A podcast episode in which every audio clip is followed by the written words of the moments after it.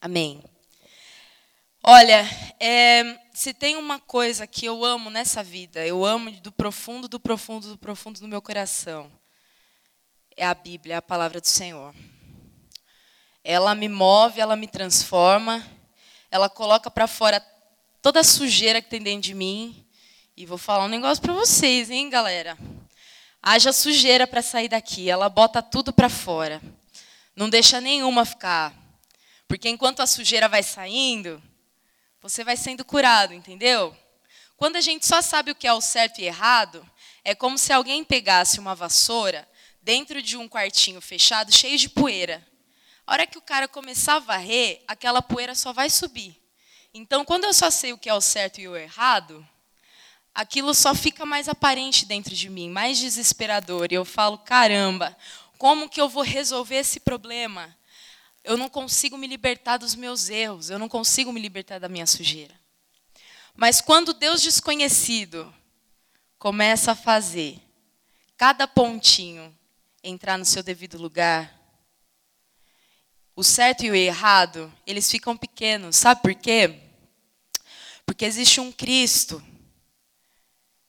o Cristo e ele, há mais ou menos 2016 anos, esse é o tempo que a gente imagina, ele veio ao mundo e ele era Deus, e ele é Deus. E ele veio ao mundo não para morrer simplesmente. A Bíblia fala que ele se entregou, ele se deu. Então, não era tipo assim, eu já ouvi algumas pessoas, né, quando vão pregar, eles tentam fazer aquelas aquelas coisas figurativas para a gente imaginar melhor. E eles falam assim que Deus Pai virou para Jesus e falou: "Ô Jesus, ó, o pessoal tá pecando para caramba, você vai ter que descer lá". Sabe? Foi meio assim. Aí Jesus obediente foi e veio. Na verdade não foi bem assim. Porque a Bíblia fala que ele se entregou. Ninguém precisou tomar a vida dele. Ele mesmo deu. Antes mesmo, talvez, do conselho de Deus Pai, Deus Filho e Deus Espírito Santo ter decidido alguma coisa. Porque desde a eternidade isso já estava decidido. Isso não foi mudança de plano. O sangue de Jesus que nos purifica de todo pecado não foi mudança de plano, viu, gente? Não foi tipo plano B de Deus. Da mesma maneira como a criação do homem já estava programada, a queda também já estava. Da mesma maneira como a queda estava, a crucificação estava, viu? E para que tudo isso? Para que nós possamos encontrar por nós mesmos o caminho para o Pai. Entendeu?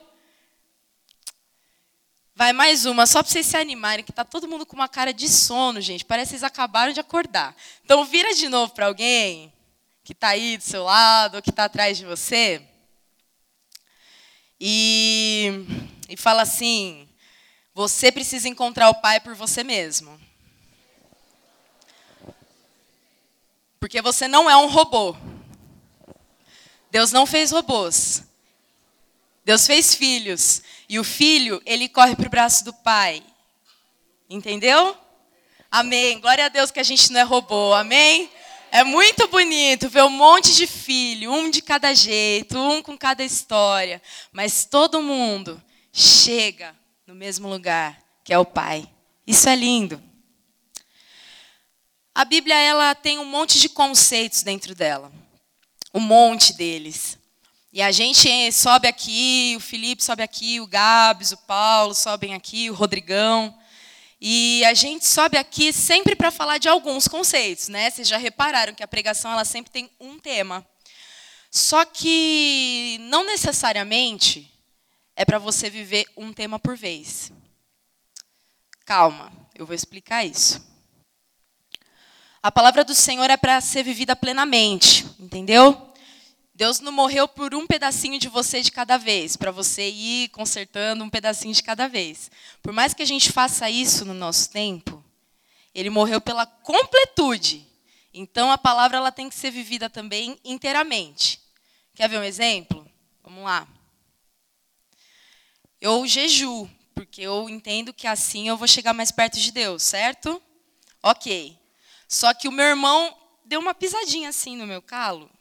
eu já fico muito bravo com ele e eu já procuro um outro irmão meu para falar mal daquele que pisou no meu calo. Então, eu não estou vivendo a completude, porque eu consigo viver uma parte, mas a outra ainda não entrou em mim. Vocês estão entendendo? O nome disso, gente. Ai, difícil, hein? Amém. O nome disso, desse negócio de você ficar vivendo cada pedacinho de, de, um, de uma vez, assim, sem você pensar no todo, é religiosidade. Então, qual que é o conceito de religiosidade? Você se vê como um cara santo, entendeu? E aí você fala, não, eu tô legal, eu tô bem. Só que todo mundo que está em volta de você está vendo o lixo que você é. E Deus que está no céu olha para você e fala: Meu, você está zoado. Então, o conceito de religiosidade é quando só eu consigo ver o bem em mim e mais ninguém consegue. Ninguém consegue ver virtude nenhuma em você, só você mesmo. Quando você está assim, provavelmente você esteja num estado de religiosidade. Por que um estado? Porque isso não é o que Deus gerou em você. Então, você não é isso. Você não é um religioso. Você está religioso. Mas você é filho, você não é religioso. Você está religioso. E hoje é tempo da gente mudar isso. Vamos falar de mais um conceito. É engraçado, porque Deus, Deus é fantástico, gente, fantástico. Desde que o Felipe falou que eu ia pregar, ele eu, algumas coisas têm sido geradas assim no meu coração e, e vem ficando assim. Eu tô três semanas, Senhor, o que, que o Senhor quer que eu pregue? Mas vem a palavrinha lá e eu, não, será que é isso mesmo? Tem tanta coisa na Bíblia, por que, que eu vou falar disso? Né? Tanta coisa legal na Bíblia para falar. É, mas não teve jeito, culto desde a hora que a gente chegou aqui, desde a hora que a gente pisou ali, é isso, então vai ser isso, tá bom? Amém, eita, coisa boa. Amém. O tema é eternidade. Então, o Gabs falou sobre eternidade, o louvor foi sobre eternidade, o nosso pré-culto foi sobre eternidade, e a palavra também vai ser sobre eternidade. Amém? Amém. Ah, é só um conceito para a gente ter um ponto de ensino, assim, de aprofundar. Mas você sabe que a eternidade está englobada num monte de coisa que você tem que viver tudo junto ao mesmo tempo. Não tem como separar. Não tem como jejuar e falar mal do irmão. Não tem como amar um e não amar o outro. É impossível. Tá bom? Então a palavra do Senhor é para viver completa, completinha. E quem dá graça para a gente fazer isso é o Espírito Santo de Deus. E ele está aqui. Amém? Amém. Então tá, vamos lá, vamos pro... ó, quantas coisas eu já risquei aqui, tá bom? Só para vocês terem uma ideia, o negócio está estreito, mas vamos que vamos. o conceito inicial do homem é de eternidade. Então, o homem ele não foi gerado para morrer, você está entendendo? Por isso que muitas vezes nós, como homens, sofremos com a morte. Porque a gente não foi gerado para morrer. Tudo aquilo que Deus gerou, ele gerou para a eternidade. Então, tudo aquilo que Deus gera, ele gera para a eternidade. Tá bom? Amém. Tem um versículo dois, na verdade, que, que fortalecem essa ideia, que estão lá em Eclesiastes. É Eclesiastes 3, o versículo 11 e o 14. Se você não quiser, não precisa abrir, tá bom? Então vai falar assim, versículo 11. Tudo fez Deus formoso no seu devido tempo. Também pôs a eternidade no coração do homem, sem que esse possa descobrir as obras que Deus fez desde o princípio. Então guarda aí. Deus pôs a eternidade no coração do homem. Amém? No 14, vai falar assim: Sei que tudo quanto Deus faz durará eternamente. Amém? Então o que, que fala aí? Que tudo que Deus faz. Boa, gente. É isso aí. Uns estão falando. No final, espero que todo mundo ah, esteja no ânimo. Amém. Durará eternamente. Nada se lhe pode acrescentar e nada lhe tirar. E isso faz Deus para que os homens temam diante dele. Então, o conceito de durar eternamente é muito assustador. Por que é assustador? Tudo que Deus faz é eterno, certo? Amém? Isso já ficou gravado, ok. A vida que Deus faz é. E a morte? Ah, tá, deu, deu. Agora o coração deu um microinfarto, né? Por dois segundos. Pois é, a morte também é eterna. Isso aqui que a gente vive é um, um milímetro de segundo perante tudo que Deus gerou. Então, quando a gente fala em morte, a gente fala em morte física, de verdade. Por quê? Porque o teu espírito ele não vai morrer. Ou ele vai partir para a vida eterna, ou ele vai partir para a morte eterna. E isso é uma coisa que tem assustado o ser humano desde a queda do homem, lá em Adão. Tanto que é, algumas gerações à frente surgem homens que começam a invocar Deus e buscar Deus e buscar a eternidade e buscar a, a, a, o como não morrer. Né? As mulheres sabem que tem umas fórmulas anti-envelhecimento e tal. E vamos parar de comer ovo porque é, tem colesterol e vamos começar a comer carne branca porque é saudável. Tudo isso, para que, que a gente faz? Para retardar a nossa morte. Muito bom. Tá um monte de gente falando, tá legal, mas vocês estão prestando atenção, né? Amém. A gente faz tudo isso para retardar a nossa morte. muito bem. A gente era para viver eternamente, não para morrer eternamente. Só que um dia a desobediência veio e o vínculo com a eternidade se quebrou. O vínculo com a eternidade se quebrou. A plenitude nos deixou, a humanidade começou a perder e deturpar princípios divinos, e chegamos ao ponto em que a gente vive hoje. Então, hoje, tem muitas coisas no mundo que são legais, certo? No mundo, não tipo lá, lá fora. Não, no mundo como o tempo que a gente vive. Tem muitas coisas legais. Música, arte, é, comida, aleluia, comida, obrigado pela comida, Senhor. A gente tem uma cama para dormir, a gente tem conceitos de família, a gente tem amigos, a gente tem um monte de coisa boa nesse mundo. Só que dentro da gente, nós carregamos um, um homem interior que ele insiste em fazer todas essas coisas boas que existem no mundo se deturparem. Então, como que essas coisas se deturpam? Por exemplo, eu tenho amigos. Só que aí, ao invés de eu tratar o relacionamento como uma coisa de dar, eu começo a tratar o relacionamento como uma coisa de receber. E aí, eu procuro os amigos mais legais, né? O pessoal que está no colégio aí, eu estou vendo uns rostinhos aí, que quando eu tinha 16 anos, eles tinham 3, 4 anos. Então, eu estou me sentindo velha aqui em cima. Mas vocês aí que estão na adolescência, que estão no período de juventude, a primeira coisa que a gente faz quando chega na escola é procurar os descolados. Se você não encontra os descolados, você encontra os malucos. E se ninguém te aceita nos malucos, você encontra os nerds. Porque aí, pelo menos com os nerds, você não vai repetir de ano, entendeu? Então, a ideia é não perder de jeito nenhum. Esse é um conceito deturpado. A gente pega a relação com o ser humano, com os semelhantes, e a gente torna isso um interesse para a gente. Amor, vamos falar de amor. Hum, amor. O amor ele é um conceito de dar. Então, 1 Coríntios 13 vai relatar todas as coisas que um amor tem que ser: paciente, sofredor, tudo espera, tudo crê, tudo suporta. Só que aí a gente pega esse conceito de amor e vou falar para as meninas, né? A gente vê aquele menino lindo, né? Cheirosão, e a gente fala: "Eu amo ele", né? Por quê? No sentido de você tem alguma coisa para oferecer para esse cara? Não, no sentido de vou fazer inveja para as minhas amigas. Não é assim? É assim. Oh, muitas pessoas estão se revelando aqui. Então, conceitos que eram divinos se tornaram terrenos. E o que, que isso fez com a nossa vida, gente? Fez tudo começar a ter tempo de duração, entendeu? Então as amizades elas não duram mais muito.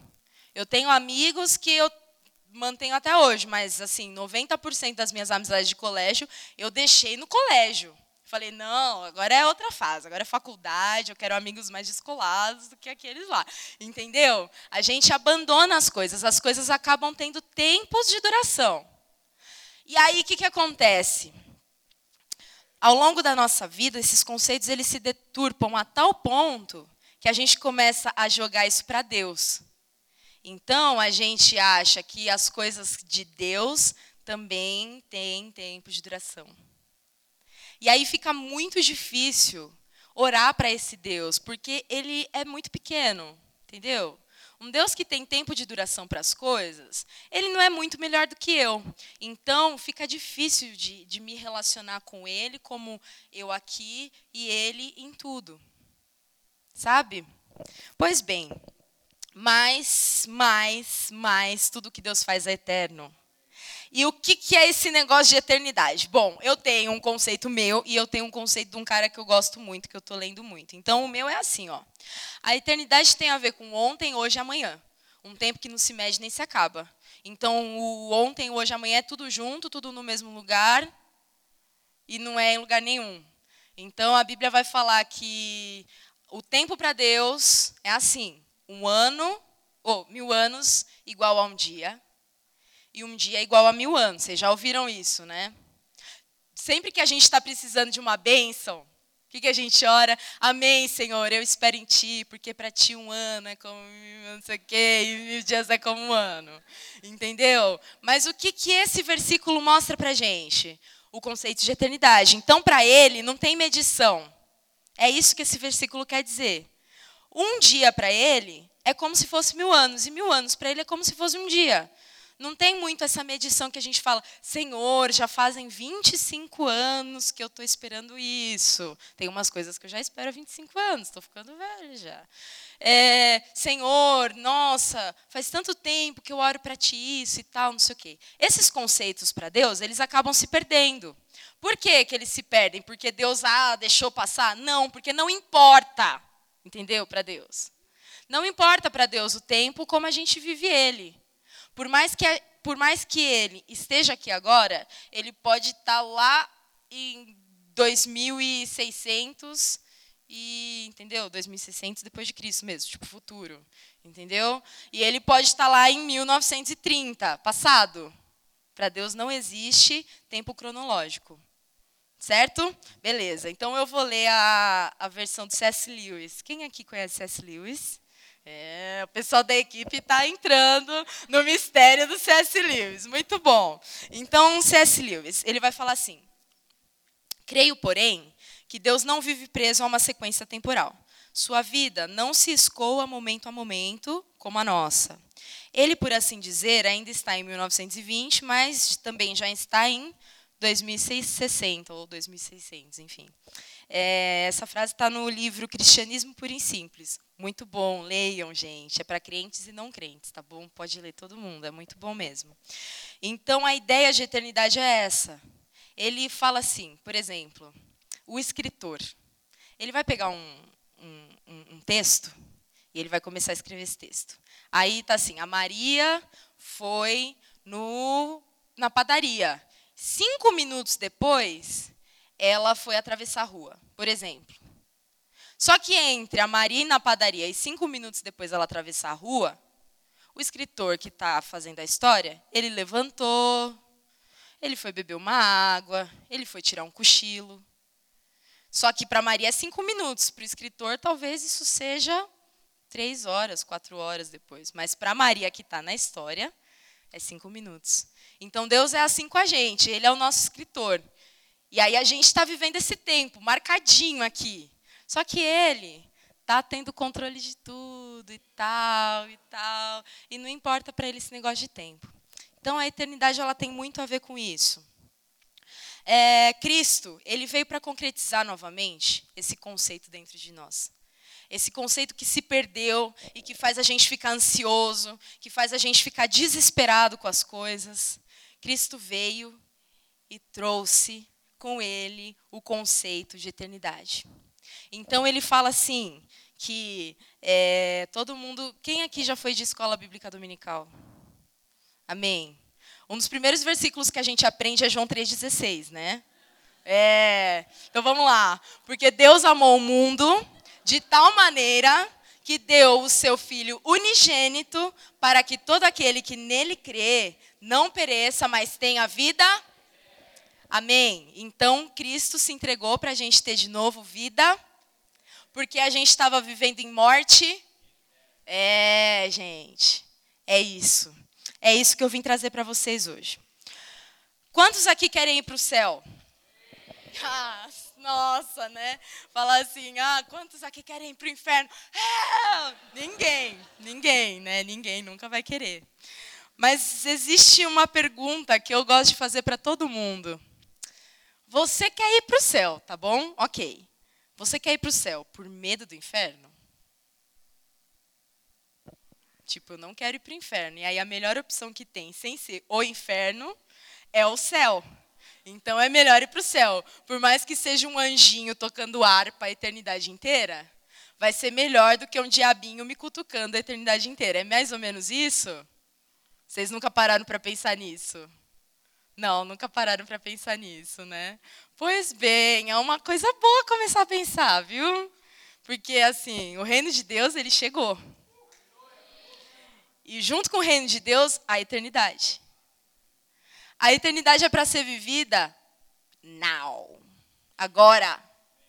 Então não é um conceito para depois que a gente morrer. Por isso que a gente não aprende isso Tipo, quando eu morri, cheguei no céu, vou fazer um estágio de eternidade. Então agora você vai aprender a viver a vida eterna. Não, você aprende isso aqui. Por quê? É para ser vivido aqui e agora. Amém, gente? Isso é bom, porque a gente perde o medo de morte. A gente perde o medo de perder. A gente perde o medo de sofrer.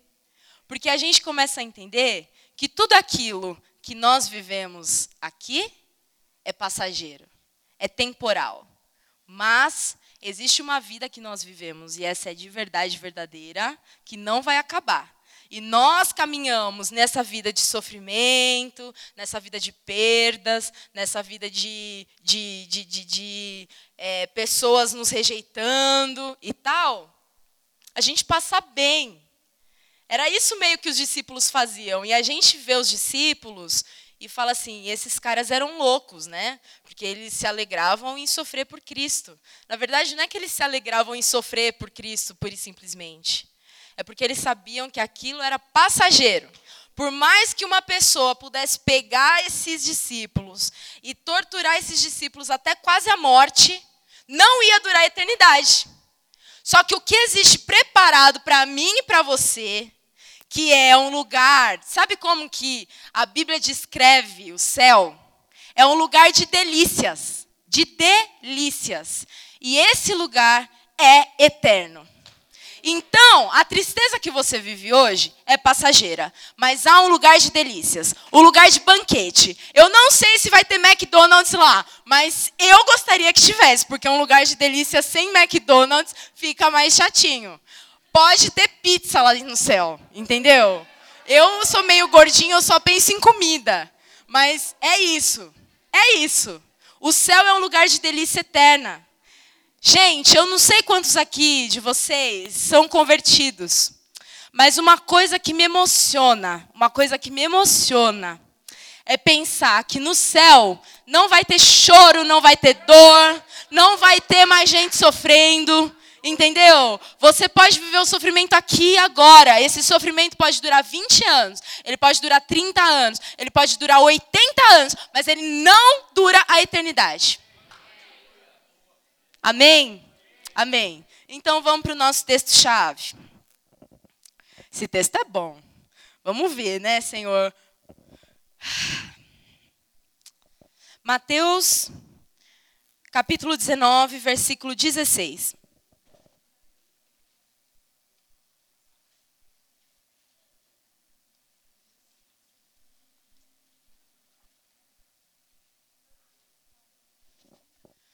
Se você está do lado de alguém, catuca seu irmão aí, dá uma catucada nele, não deixe ele dormir de jeito nenhum. Tem banquete hoje aqui. A gente vai se alimentar bem aqui hoje, em nome de Jesus. Amém? A gente vai ler até o versículo 22. Vamos tirar alguns princípios da palavra de Deus. E eis que alguém, aproximando-se, lhe perguntou: Mestre, que farei eu de bom para alcançar a vida eterna? Respondeu-lhe Jesus: Por que me perguntas acerca do que é bom? Bom só existe um. Se queres, porém, entrar na vida, guarda os mandamentos. E ele lhes perguntou.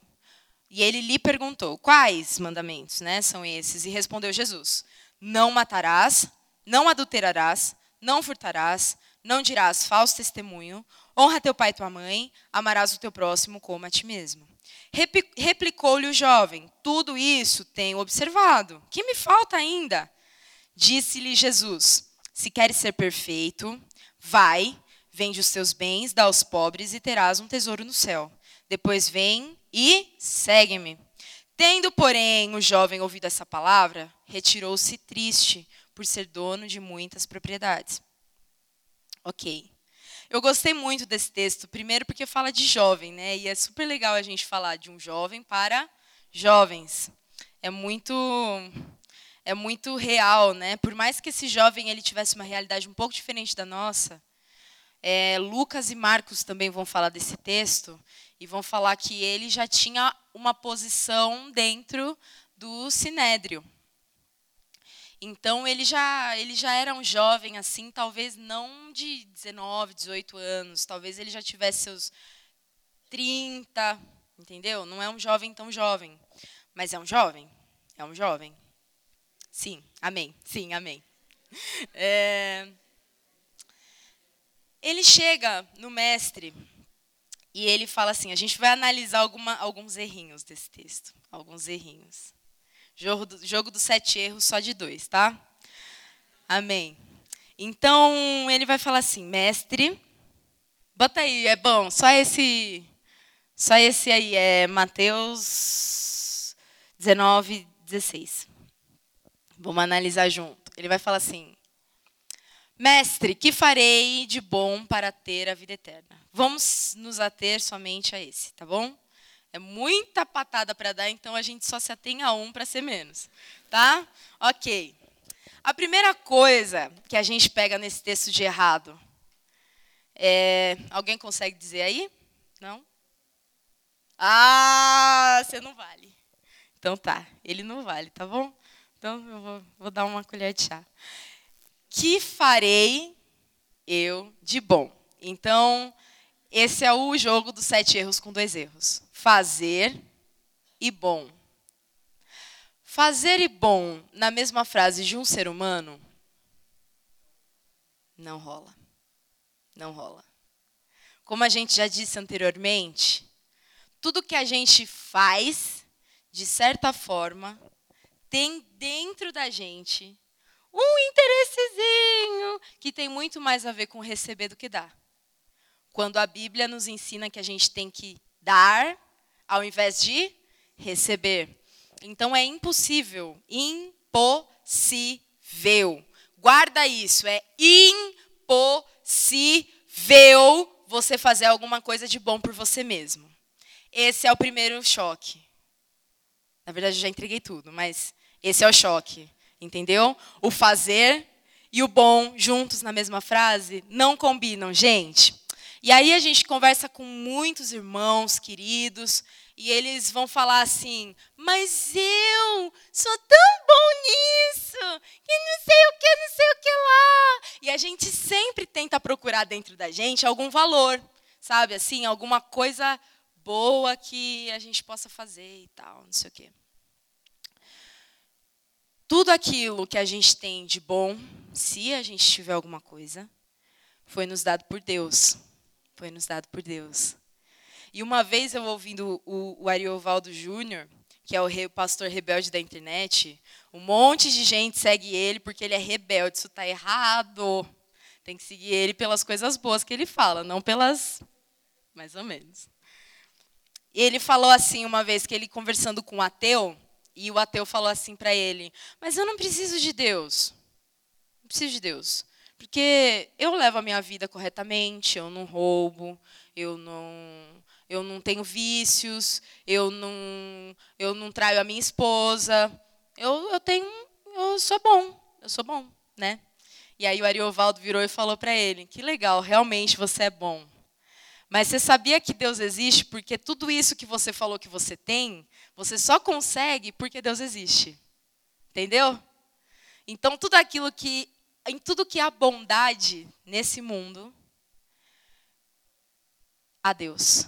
A Deus. Em tudo que há bondade nesse mundo, a Deus. Sim, a Deus. Certo? Amém. Nas coisas mais malucas que a gente pode imaginar, a Deus. Ele não está só na igreja. Amém? Isso é bom, não é? Isso não é bom? Ele não é Deus dos crentes. Isso é bom, não é? Ele é um Deus da bondade. Isso é bom. Isso é bom. Amém. Existem dois versículos que eu separei para a gente ler junto. Não precisa, não precisa abrir, tá bom? Faz parte desse contexto. Então, fazer e bom. Vamos lá. Efésios 2, do 8 ao 10, diz assim: Pela graça somos salvos, por meio da fé. E isso não vem de vós, é dom de Deus.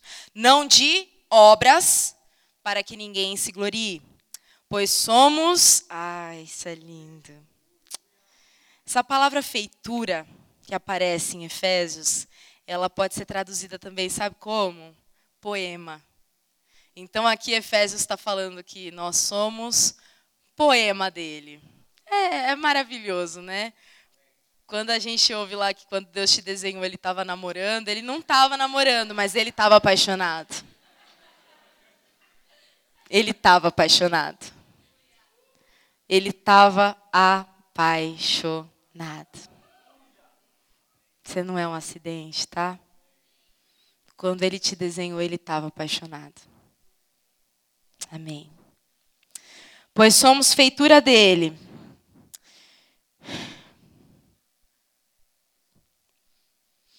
Ele estava apaixonado.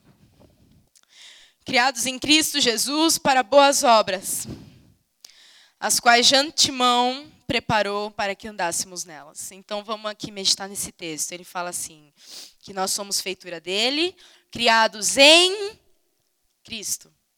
Essa palavrinha em no português, ela tem muito a ver com dentro. Você está entendendo? Está entendendo onde eu quero chegar? Amém. Nós somos poemas de Deus criados em, em, em Cristo. Jesus para boas obras. Então existe um jeito da gente fazer coisa boa, só em Cristo Jesus. Quando Jesus vai fazer uma das, das orações finais dele, ele fala assim: Senhor, eu te peço que eles estejam em mim, como eu estou no Senhor. Isso é muito lindo. Atos 17, 28 é um versículo que a gente Ai, vibra muito com ele. E ele vai falar assim: que nele nós vivemos, nos movemos e existimos. Isso é muito bom. Você não está sozinho. E além de não estar tá sozinho, a tua vida é plena quando você está em, quando você está dentro de Cristo. E aí vamos voltar para o jovem rico. Só mais um pouquinho. O jovem rico, ele tinha a intenção certa, né? Porque ele chegou na pessoa certa, chegou em Jesus. Meio caminho andado. Aí ele dá um deslize, que a gente já conversou sobre esse deslize. Ele fala: Senhor, o que, que eu posso fazer para conquistar a vida eterna?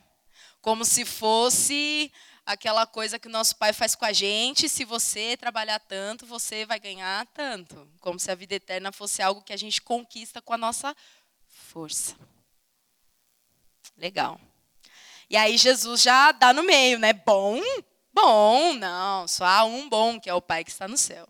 E se você está nele, você faz boa, isso aí, boas obras, muito bom. Vocês estão legal. Muito bom. E aí, Jesus, muito sabiamente, fala assim para ele: Bom, se você realmente quer herdar o céu, se você realmente quer herdar a vida eterna, você tem que obedecer os mandamentos. E aí ele pergunta quais. A Bíblia tem mais de 613 leis. 613. Não são só os 10 mandamentos. Entendeu? De lei tem umas 613. Quem aqui já leu Deuteronômio? Ah, o pessoal tá legal, gostei. Quem aqui já leu Levítico? Sim, tudo aquilo tá cheio de leis. Os judeus tentam seguir todas elas. A gente guarda os dez mandamentos, que são o resumão de tudo aquilo. Então, se você consegue guardar os dez, você já está legalzão, ok? Aqui, Jesus deu um, dois, três, quatro, cinco, seis. Seis mandamentos para ele guardar. Dos dez mandamentos, o pessoal do louvor, o pessoal que fez panorama com a gente, a gente aprendeu que dos dez mandamentos, quatro deles são da gente para Deus. Os outros seis são da gente para o nosso próximo. Certo? Deu para guardar? Então, quatro são da gente para. E seis são da gente para o. Então, é mais importante a gente com o. Ah, porque se a gente for com o. A gente vai ser com. Entendeu? É isso aí. Então é a gente com o nosso próximo. E aqui nesse texto ele vai usar os seis, com exceção de não cobiçarás, ele vai acrescentar o amo teu próximo. Ele vai usar os seis que é da gente com o próximo. E aí ele fala assim: se você não matar, não adulterar, não furtar, não mentir, né, dizer falso testemunho, se você honrar o teu pai e tua mãe, se você amar o teu próximo como a ti mesmo, você vai herdar a vida eterna. E aí o jovem rico, um ser peculiar, a gente nem é parecido com ele, ouve essa repreensão de Jesus e fala: Mas calma aí, eu tenho cumprido tudo isso? Né? Eu não roubo, eu não fumo, eu não traio, eu nunca matei ninguém. Eu, na medida do possível, tento aguentar o meu pai e a minha mãe. Né? Hum. Uhum. Uhum. E eu tento amar o meu próximo. Tipo, meu próximo querido, olha as amigas, meu próximo, que lindo, que fofinho, que cheirosinho. Eu amo meu próximo como a mim mesmo. Só que quando ele erra comigo, ah, não erra comigo, senão eu não amo mais meu próximo. Porque os meus erros eu consigo explicar, mas os do meu próximo são absurdos. Os meus têm um motivo, entendeu? Eu errei por isso, por causa disso, mas o meu próximo errou porque ele errou mesmo, porque ele é ruim. Eu não, eu sou uma pessoa boa, eu fui enganado, entendeu? Eu fui seduzido, e enfim, todas as desculpas que a gente dá para os nossos erros. Mas quando o nosso próximo dá uma deslizadinha, ah, não chega perto de mim, porque senão, ó, não me segura, né? Eu amo o meu próximo como a mim mesmo. Tudo isso eu tenho observado que me falta ainda? E aí, Jesus, Jesus dá no meio. Ele é aquele que contempla e som os corações, né? Muito bom. Lá em, João 3, tem uma, uma passagem muito parecida com essa, e todo mundo também já leu, de Nicodemos, quando Nicodemos chega perto de Deus e fala: "Senhor, eu sei que você é bom e tudo isso que você tem feito é muito legal e tal". E aí E aí, vamos lá, João 3. João 3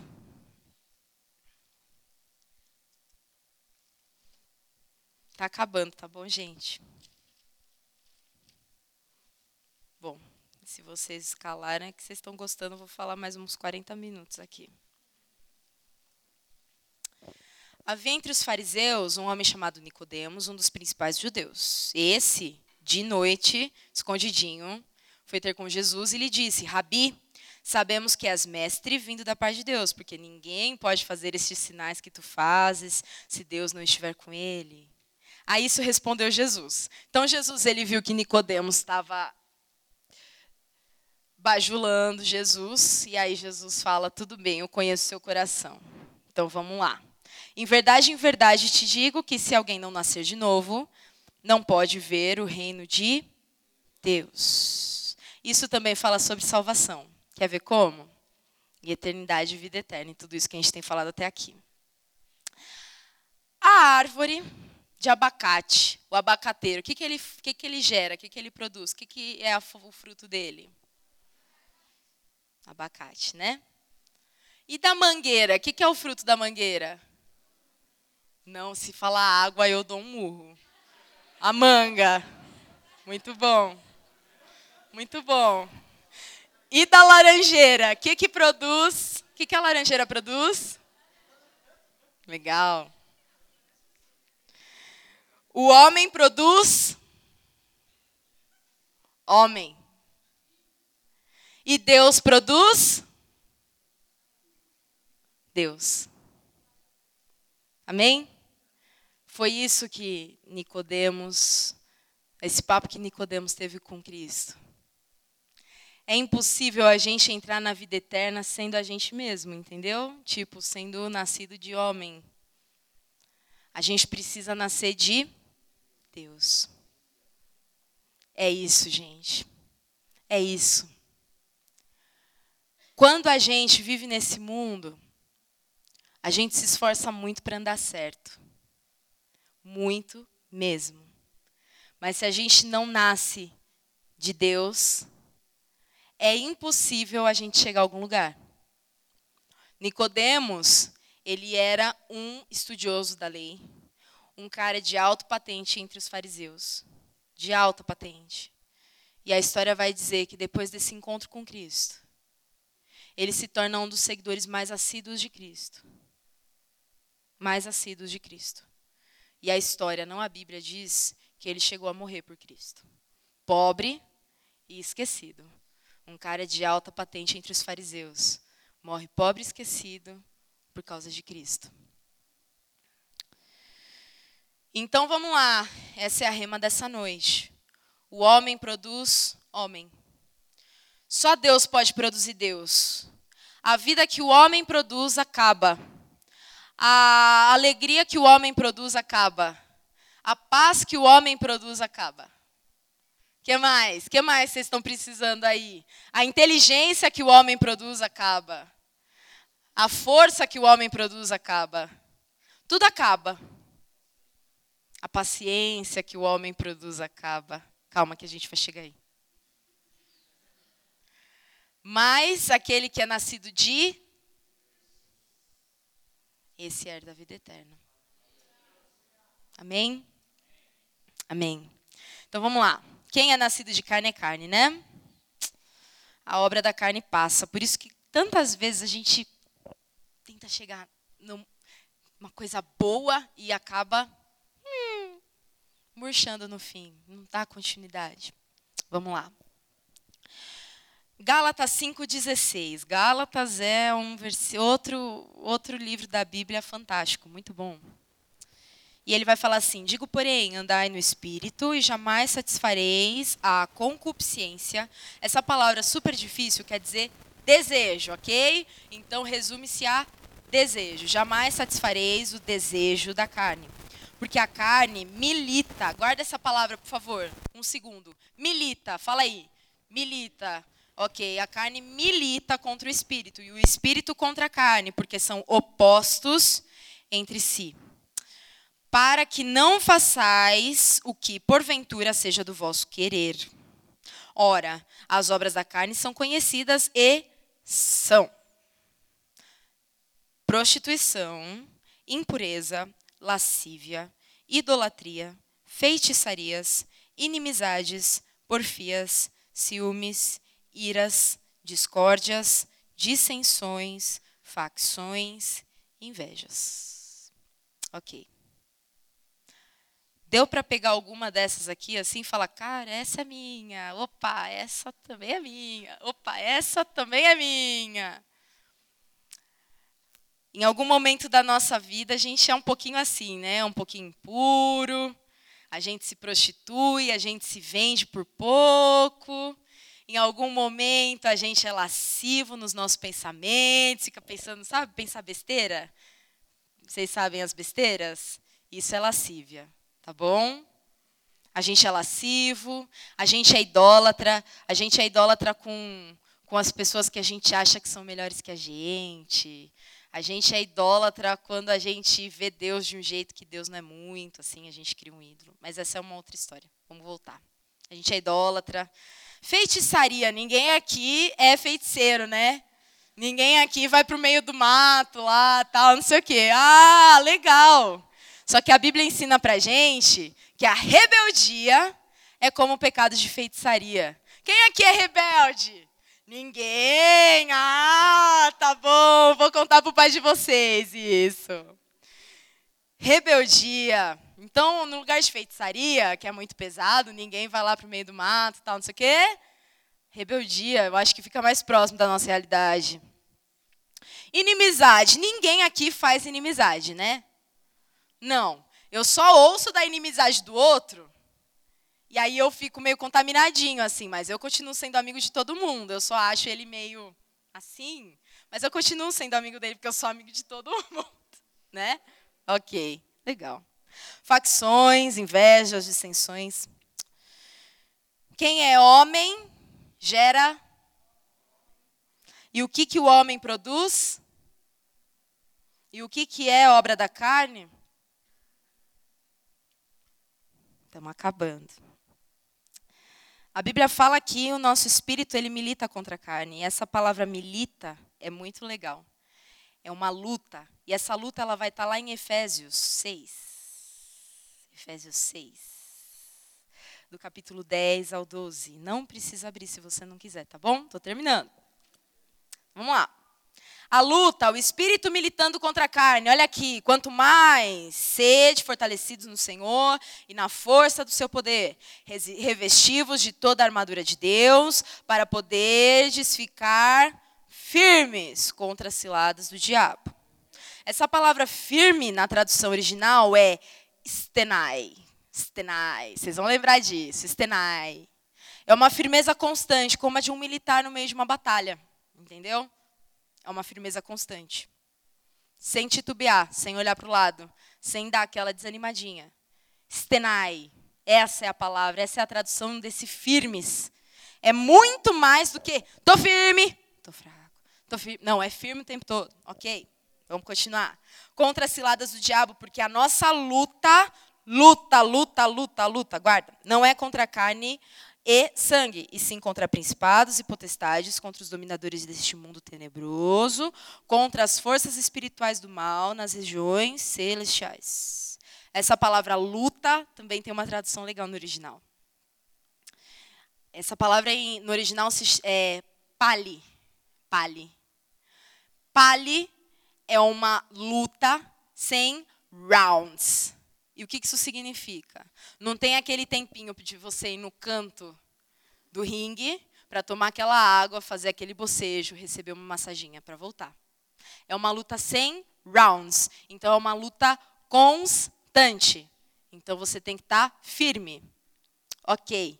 Vence essa. Oh, que legal. Tô bem, tô ótimo. Então já vou cair na outra. Porque eu não fiquei stenai na minha pale, na minha luta que não tem pausa.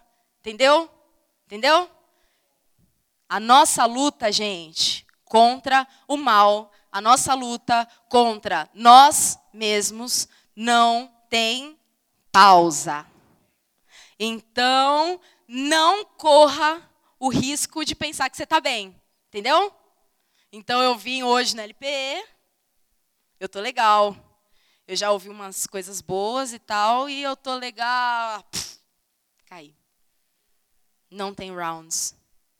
Paulo ele, ele fala que ele combateu o bom combate, que ele guardou a fé e que ele sabe que tem uma coroa reservada para ele.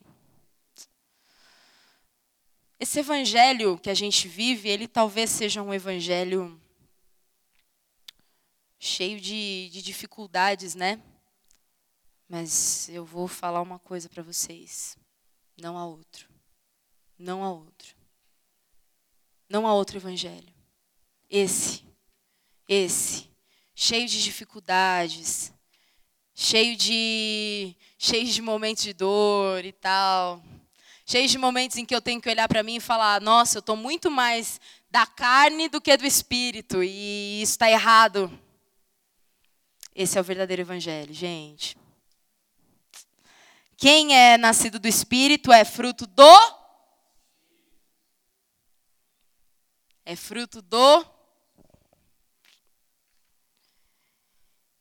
E o fruto do Espírito é.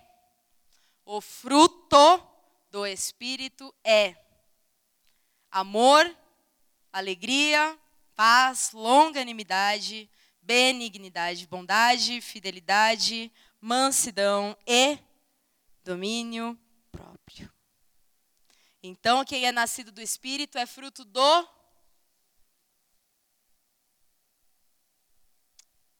Quando as pessoas olharem para a gente, elas têm que encontrar amor, elas têm que encontrar alegria, paz, longanimidade, benignidade, bondade, fidelidade, mansidão, mansidão, mansidão e domínio próprio. Só assim, gente, a gente pode ter a certeza absoluta que a gente está no caminho certo.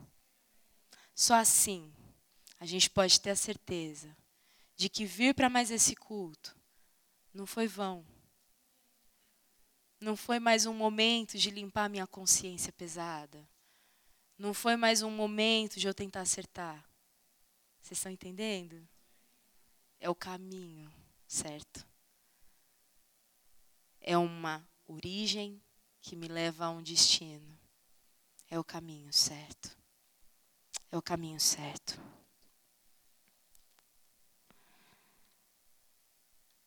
Eu eu não vou fazer apelo.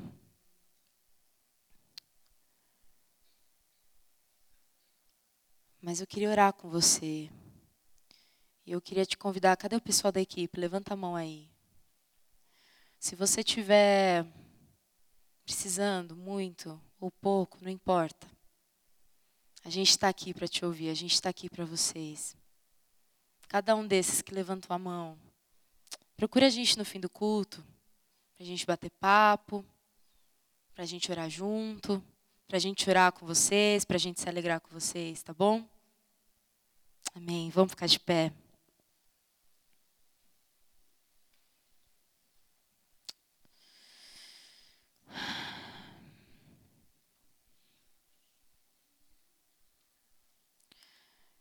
Espírito Santo de Deus, eu sei que o Senhor nos ouve aqui.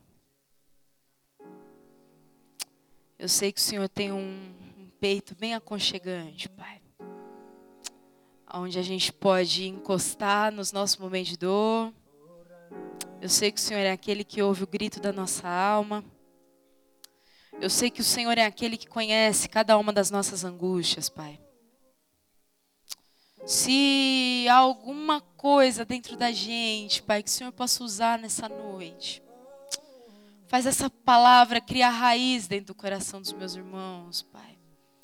Que a gente possa viver a verdadeira vida do Senhor, que a gente pare de se enganar, que a gente pare de andar como alguém que tem que não tem rumo, Pai, porque o Senhor nos deu um rumo e a gente sabe qual é o nosso rumo. A gente sabe que a gente veio do céu e é para o céu que a gente quer voltar, porque nós entendemos, Senhor, que esse mundo só tem valor se for para um dia a gente encontrar contigo, meu amado. Se for para um dia a gente olhar nos teus olhos e falar: Senhor, valeu a pena, valeu a pena, valeu a pena. Oh Espírito Santo de Deus, o Senhor é aquele que perscruta o pensamento do homem. O Senhor entra no mais profundo do pensamento do homem. Por isso eu clamo a Ti, Deus, que nessa noite o Senhor venha perscrutar a alma dos meus irmãos. Que o Senhor venha nos incomodar nessa noite, a sair da nossa zona de conforto, a sair desse lugar comum onde nós nos encontramos e nós não te conhecemos e nós não conhecemos mais nada e nós ficamos paralisados. O Senhor não nos chamou para nós ficarmos paralisados. E eu repreendo toda paralisia no meio dos meus irmãos. Senhor Deus, muitas vezes nós estamos como criança na praça e criança na praça sentado. O Senhor falou isso, Pai. Criança na praça sentada está doente, está triste, porque criança na praça brinca e nós estamos sentados paralisados. O Senhor não nos chamou para estar assim. O Senhor não nos chamou para ser jovens sentados nas cadeiras. O Senhor nos chamou para frutificar. O Senhor nos chamou para manifestar o fruto do teu espírito. O Senhor nos chamou para ser alegria, para ser paz, para ser amor, longanimidade na vida das pessoas. Por isso não permita que nós sejamos como pessoas que não fazem nada das suas vidas e só veem ela passando, Pai. Faz-nos nascer do Senhor. Faz-nos nascer do Senhor. O Senhor nos chama de poema. Isso revela uma paixão. Isso revela um amor. Isso revela uma ternura no Senhor.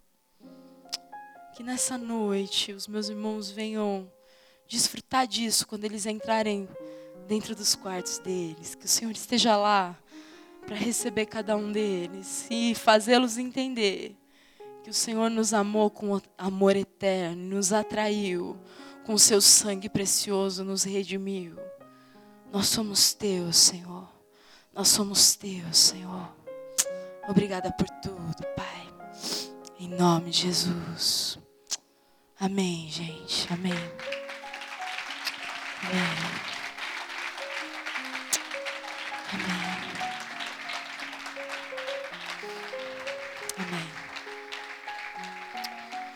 Não sofre sozinho, não, tá bom? A gente está aqui para ser amor, paz, alegria, longanimidade, benignidade, mansidão, domínio próprio na vida de vocês. Desfrutem disso, porque a gente tem se esforçado com lágrimas e com sangue para poder transmitir isso para vocês. Deus abençoe vocês, gente. Amém.